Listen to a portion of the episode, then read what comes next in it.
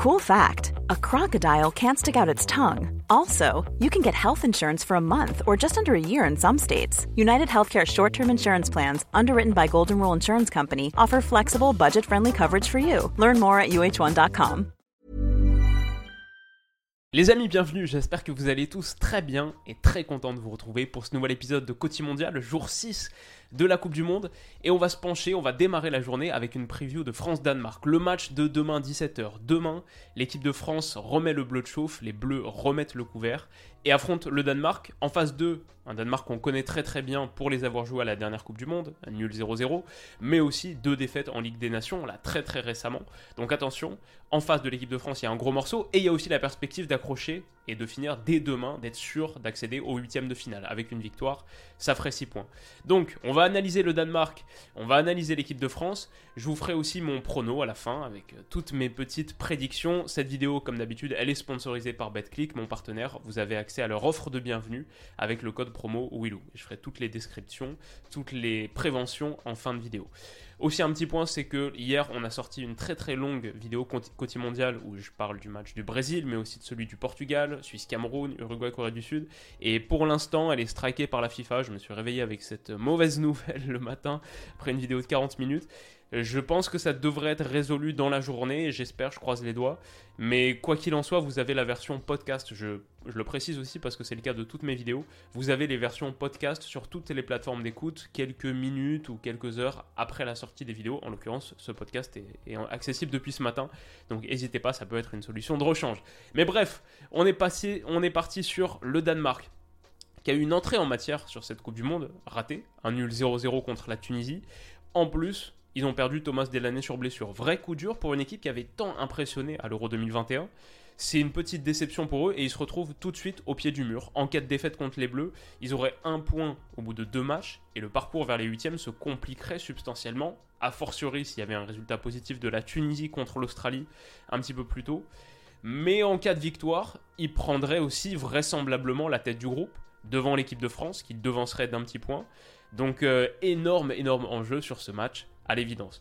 Contre la Tunisie, ils avaient montré pas mal de choses. Je pense que déjà le jeu long des centraux, c'est quelque chose qui pourrait nous mettre en difficulté si on se penche un petit peu sur les éléments tactiques qu'ils ont à disposition, qui pourraient faire partie de nos faiblesses, euh, que ce soit Kier, Christensen, Joachim Andersen, ils avaient beaucoup utilisé du jeu long pour aller vite trouver de l'espace dans le dos d'une ligne euh, tunisienne qui n'était même pas si haute que ça. Donc ça, signifie la, précision de leur jeu aérien. En l'occurrence là c'est Skovolsen qui est trouvé au bout de ce long ballon de Simon Kier. Pareil, Joachim Andersen qui se projetait, qui était parfois assez haut, le Danemark était assez haut sur le terrain, classique, pour aller trouver du jeu renversé. Et ça, c'est juste le jeu euh, long des centraux. Quand on pense à ce, qui est capable, ce que sont capables de faire des Pierre-Emile Heuberg ou surtout, surtout un Christian Eriksen, on va y revenir. Ouais, ça, j'y ferai attention. Je pense qu'il va falloir un match costaud dans les airs de la charnière centrale, quelle qu'elle soit, peut-être ou pas Mécano Konaté si c'est celle de l'Australie qui est reconduite. Si Varane retrouve sa place, il faudra qu'il soit tout de suite très solide sur le jeu aérien. C'est un point que j'identifie comme dangereux. L'autre truc qu'on connaît assez bien avec le Danemark, c'est qu'ils ont cette propension à vouloir inonder le dernier tiers avec beaucoup de courses et beaucoup de mouvements pour se proposer, pour amener de la verticalité. En l'occurrence ici Michael Damsgaard dans le demi-espace, qui n'a pas fait un match fantastique, mais même sans faire un match fantastique, son niveau de proposition offensive, et Joachim Mele qui est toujours très disposé à le trouver, ça rend je pense cette, ce flanc droit assez vulnérable. Et on sait en France, avec, avec l'équipe de France, que ce soit Benjamin Pavard ou Jules Koundé, c'est pas notre force de, c'est pas notre zone de force.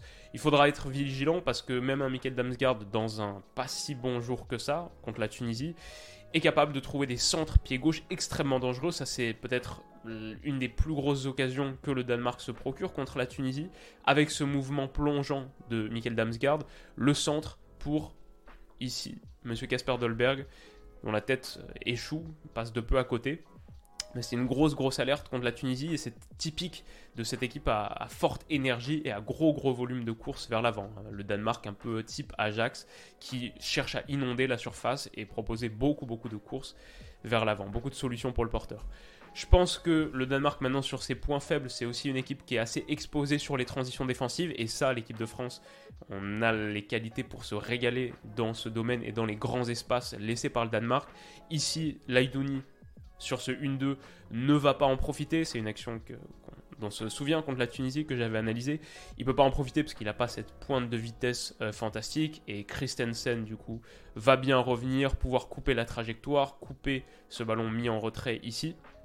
Mais attention, le Danemark a prouvé et a montré qu'ils étaient faillibles dans la défense de leur moitié de terrain parce qu'ils laissent pas mal d'espace, parce qu'ils sont assez euh, agressifs à la pression. Et leur back 3, euh, Christensen, Joachim Andersen et Simon Kerr, que j'apprécie beaucoup balle au pied, c'est pas le plus rapide pour couvrir les espaces dans leur dos. Donc euh, avec la sortie de Delaney, je pense qu'ils perdent aussi une ressource par rapport à ça, euh, pour se garantir, s'assurer un petit peu d'équilibre. On voit que celui qui est obligé de revenir là, c'est Christian Eriksen, sans Thomas Delaney, attention à ça. Maintenant, je dirais qu'ils ont pas mal de ressources. Euh, par exemple, à l'heure de jeu, ils font entrer Mathias Jensen, qui a fait, je trouve, une super super entrée, typique. Petite élimination et ce ballon intérieur trouvé à destination de Christian Eriksen entre les lignes. Joueur qui est très doué face à la pression, peut trouver donc le grand Christian Eriksen entre les lignes, qui accélère et qui déclenche une frappe mi-distance très très dangereuse. Eriksen, ça sera le danger numéro 1, comme il l'était contre les Bleus en Ligue des Nations. Ça c'est vraiment pour moi le gros gros truc. Il a créé 5 occasions contre la Tunisie, que ce soit par des tirs directement ou par des centres, des coups de pied arrêtés, des mouvements. Contre l'équipe de France, on se souvient de ses longues ouvertures, quand il avait été laissé dans beaucoup beaucoup trop d'espace. Eriksen, un Eriksen non contrôlé, une distance avec le porteur très forte, il avait, pas, il avait pu allumer et il nous avait fait un sacré sacré taf euh, sur le jeu oblique, sur les ouvertures, ici à destination, je me souviens plus de qui, peut-être de Skovolsen, qui contrôle merveilleusement et cette action en l'occurrence ira pas au but, mais celle-ci par contre à nouveau un renversement. Euh, Eriksen dans un océan d'espace au milieu de terrain, boum, peut envoyer un missile ici à destination de Michael Damsgaard qui contrôle face au jeu, envoie un centre pied droit qui cette fois est repris par Casper Dolberg, ça fait 1-0. Ça, c'était sur le dernier match de Ligue des Nations à Copenhague. Et à nouveau, petite euh, inquiétude ici, Upamecano, qui sera vraisemblablement titulaire demain, attention au contrôle de la zone de Casper Dolberg. Il avait été battu par cette course et ouais, pas très vigilant sur la couverture du premier poteau. C'est un danger pour cette équipe de France qui est pas très à l'aise, je trouve, à la fois sur la défense des centres et sur la défense des coups de pied arrêtés un domaine dans lequel le Danemark excelle, par l'intermédiaire de Christian Eriksen, mais aussi parce que c'est quelque chose qui travaille très très bien, hein, dans lequel ils sont très à l'aise. Ils ont plein de combinaisons à disposition, et souvent ça se base sur du jeu d'Eriksen au second poteau pour aller trouver, par exemple ici Joachim Andersen, euh, sur ses ballons un peu euh, slicés. Il a une technique de corner très spéciale. Parfois aussi, il peut les mettre en retrait comme ça. C'est ouais, le Danemark très varié dans son jeu sur corner. Et ici, Joachim Andersen, la tête second poteau, Cornelius la rate, mais c'était la plus grosse occasion du match pour le Danemark contre la Tunisie, et ça aurait dû vraisemblablement faire un 0. Ici à nouveau, on voit les types de combinaisons qui sont indiqués par le tireur, en l'occurrence Christian Eriksen, pour trouver des ballons très très dangereux qui nous avaient fait très très mal à Copenhague. On se souvient, c'était un truc totalement délirant, sur 5 minutes, le Danemark a eu 3 corners, avait joué 3 fois le même, Eriksen pour Thomas Delaney, qui avait été trouvé seul au point de penalty après un travail de bloc NBA de Joachim Andersen à plusieurs reprises et Badiachil ou Pamecano, Saliba avaient été en très très grande difficulté pour défendre. Ça c'est un deuxième, c'est deux minutes plus tard, encore Delaney trouvé, tête smatchée et le troisième aboutira sur un but. Donc euh, voilà, attention à l'équipe de France sur ses coups de pied arrêtés. C'est pour moi le gros chantier d'alerte, d'inquiétude. Attention à Christian Eriksen entre les lignes ou un petit peu reculé en regista type Pirlo pour envoyer des ballons renversés obliques. C'est la grosse menace du Danemark et à partir de ça, il réussit à se créer pas mal de situations. Voilà pour le Danemark. Euh, l'équipe de France maintenant, qu'est-ce qu'on peut dire des Bleus? Bah, victoire assez convaincante contre l'Australie, je sais pas ce que vous avez pensé, mais on l'a débriefé sur la chaîne. Je trouve que malgré une petite frayeur en début de match, la France a bien réagi et c'est la première victoire en ouverture de Coupe du Monde pour un champion en titre depuis le Brésil de 2006. Donc euh, la malédiction a été brisée. L'équipe de France, je pense, après une phase de préparation, des matchs de préparation qui ont été vraiment peu convaincants, s'offre un petit peu d'air et de confiance. Tout ça, c'est positif. Il y a eu beaucoup de points positifs individuels également. Adrien Rabiot, non seulement son but, sa passe décisive, mais grosso modo son activité, la pression qui amène le second but. Il n'y a pas de passe décisive. Ici, il y a la passe décisive, après le jeu sur, euh, sur Kylian Mbappé, mais surtout la pression, je retiens le ballon gratté haut. Quelques erreurs, attention quand même, sur le jeu de préparation, notamment sur la première demi-heure, les 20 premières minutes. Souvenir d'une passe au milieu de terrain ratée Euh, faut voir l'entente avec euh, Aurélien Chouameni, c'est pas encore parfait, mais grosso modo c'est rassurant. Et la taille qu'il peut apporter sur les centres aussi. Adrien Rabiot, bon match je dirais, et, match rassurant. Antoine Griezmann, moi celui qui m'a le plus parlé, j'en ai beaucoup beaucoup parlé dans mon analyse, quand on a un Antoine Griezmann de ce niveau, il peut pas arriver grand chose à l'équipe de France. Ça c'était vraiment... quel kiff de le voir à ce niveau. Bappé en forme, Giroud en grande forme, double buteur. La paire ou pas Mécano Konaté bah, plutôt rassurante. Tout n'était pas parfait, notamment balle au pied, mais franchement, non, c'était pas mal. Ou pas Mécano, plusieurs jeux renversés. Je pensais plutôt pour Konaté, j'ai une souvenir d'une erreur, mais ou pas Mécano, pas mal de mobilité avec ballon, type très très bien pour un défenseur central de fixer un peu, de monter avec ballon pour créer le premier décalage que ce soit par le dribble, mais bien sûr par la passe, ou pas Mécano, il y a eu tous ces ballons renversés, obliques, dans un rôle presque à la Christian Eriksen de ce qu'on vient de montrer. Non, franchement, ou pas Mécano, c'était vraiment bien. Et je pense que s'il doit en rester qu'un seul des deux, si Varane revient, ce sera lui. Mais la complémentarité avec Konaté, ouais, franchement, ça c'était aussi un point positif. Et j'en ai, ai parlé dans un space euh, à, la mi-temps. Je trouvais que en 2018, on se découvre un petit peu au dernier moment notre paire de latéraux, Lucas Hernandez, Benjamin Pavard. Ça nous porte jusqu'au bout. Peut-être qu'avec ce match contre l'Australie, on se découvre notre paire de centraux, à voir si Varane revient et deux très très jeunes, ou pas Mécano Konaté, ça peut être une belle histoire de ce mondial. Mais en tout cas, moi, ça aussi, ça m'a plutôt plu. La grosse mauvaise nouvelle, bien sûr, c'est la sortie sur blessure de Lucas Hernandez. C'était terrible, encore plus pour lui. Mais la lumière dans ce marasme, c'est que Théo Hernandez a fait une très bonne entrée. Le frère a fait une super entrée et a apporté sur le flanc gauche des choses que Lucas Hernandez n'est pas en mesure d'apporter. C'est des profils très différents, évidemment. Et grosso modo, j'ai trouvé son entrée à lui très bonne. Donc même ça, finalement, on s'en sort pas si mal que ça. Une victoire encourageante, un retour euh, convaincant, une remontée après avoir encaissé le premier but, la réaction de Didier Deschamps qui en attestait, franchement, que des choses positives par rapport à ça, une prestation d'ensemble cool, un bon niveau d'énergie, et cette réaction en étant menée pas mal. Maintenant, évidemment, tout n'était pas parfait, et surtout, l'Australie, c'est un adversaire très différent du Danemark. Alors l'équipe a fait ce matin un petit euh, diagramme, un petit schéma sur les changements possibles contre le Danemark. Ça aussi, c'est peut-être un petit point d'inquiétude, c'est que avec le retour de Varane, avec le forfait de Lucas Hernandez, avec le mauvais match de Benjamin Pavard euh, et l'animation qui changerait un peu en mettant Jules Koundé, finalement ce 11 pourrait être différent dans une certaine mesure. Alors ça par contre Rabiot et Griezmann qui changent de position, j'y crois pas la moindre seconde. Je pense que Rabiot c'est clair et net que c'est il est bien meilleur à gauche et Griezmann n'en parlons pas pour rentrer sur son pied gauche pour délivrer des ballons. Enfin, en gros si on a tout est possible, hein, mais si on change ça, je, je comprends pas trop. Évidemment Théo Hernandez sera titulaire, ça c'est pas une mauvaise chose. Euh, Pavard ou Koundé, c'est vrai que Pavard fait un mauvais match, on en a parlé dans la réaction, défensivement fautif sur le premier but, parce qu'il vient couvrir quelque chose un peu entrée de surface dans l'axe, et il délaisse le, buteur. Euh, au, second poteau. Et avec ballon le manque de dédoublement qui ont conduit Dembélé à jouer trop souvent des 1 contre 2 donc tout ça je suis d'accord. Le problème c'est que Jules Koundé on l'a vu en bleu bah, c'est pas un latéral droit. Donc euh, je suis pas franchement emballé par la perspective d'un remplaçant aussi à ce poste. Peut-être que défensivement ce sera un peu meilleur, mais offensivement ça changera pas grand chose. Et tu modifies un petit peu ton équilibre. Si, demain on passe de Pavard Konaté à Koundé Varane, ça veut dire qu'on fait deux changements dans un secteur qui porte qui donne pas vraiment satisfaction. Donc je comprends l'idée de faire des changements, mais ça enlève encore un peu plus le niveau de stabilité. Bref, ça c'est un peu le casse-tête de Didier Deschamps, on verra, mais j'imagine que ce système en 4-3-3 sera reconduit. Maintenant, pour finir avec mon prono, ce que je vais dire, c'est que l'équipe de France contre l'Australie a eu une configuration de match et une physionomie totalement différente de ce qu'elle va rencontrer contre le Danemark. Donc les enseignements sont sans doute limités. Face à l'Australie, un bloc très très bas.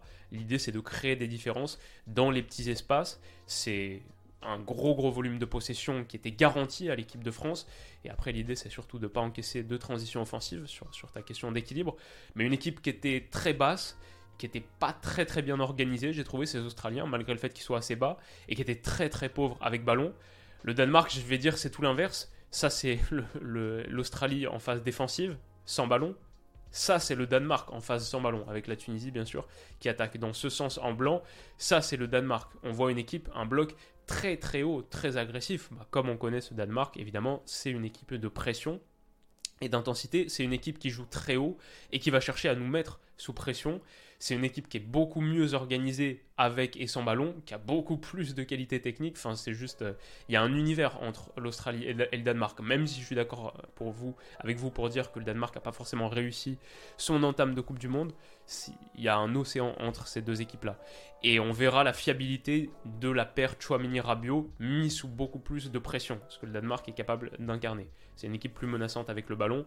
Pour moi, l'équipe de France, en gros, si c'est pas clair, l'équipe de France repart quasiment de zéro sur ce match. Ça aura rien à voir avec le match Et donc, cet adversaire qui nous a beaucoup embêté pas plus tard qu'il y a deux mois, euh, qu'est-ce qu'il est capable de produire à nouveau? La séquence prono elle est sponsorisée par mon partenaire BetClick. Vous avez accès à leur offre de bienvenue. C'est jusqu'à 100 euros remboursés en free bet si votre premier pari est perdant. Les free bets, c'est des crédits de jeu non retirables. Et c'est accessible donc avec le code promo Willou qui me rémunère à chaque utilisation. Chaque nouvelle inscription, quand vous entrez ce code au moment de l'inscription, ça débloque le bienvenu. Le, le, bonus de bienvenue et ça m'offre une belle commission qui m'aide beaucoup comme vous le savez. Bien sûr, parier c'est réservé aux majeurs, vous pouvez pas jouer si vous êtes mineur. Jouer comporte des risques, soyez responsable dans votre pratique du pari sportif. Comme je le dis toujours, et comme je le dis depuis un moment maintenant, en Coupe du Monde, on a vu toutes les folies qui se produisent. Je veux dire, les matchs de foot, c'est impronosticable et imprévisible par nature, mais a fortiori en Coupe du Monde. Donc évidemment, euh, soyez-en conscients et jouez plutôt des petites sommes. Mon prono, du coup, la victoire de l'équipe de France, elle est à 1,76, ce qui est pas si mal. Le Danemark est à 5, ça situe quand même le rapport de force et je pense l'augmentation de la cote de l'équipe de France après ce premier match d'ouverture réussi. Je pense que c'était beaucoup plus équilibré si on se replaçait quelques semaines précédemment avec une équipe de France qui avait souffert contre le Danemark en Ligue des Nations. Mais donc voilà grosso modo les cotes. Niveau buteur, je trouve qu'ils sont pas mal. Mbappé à 2,40. Giroud qui a planté un doublé euh, contre l'Australie à 2,73.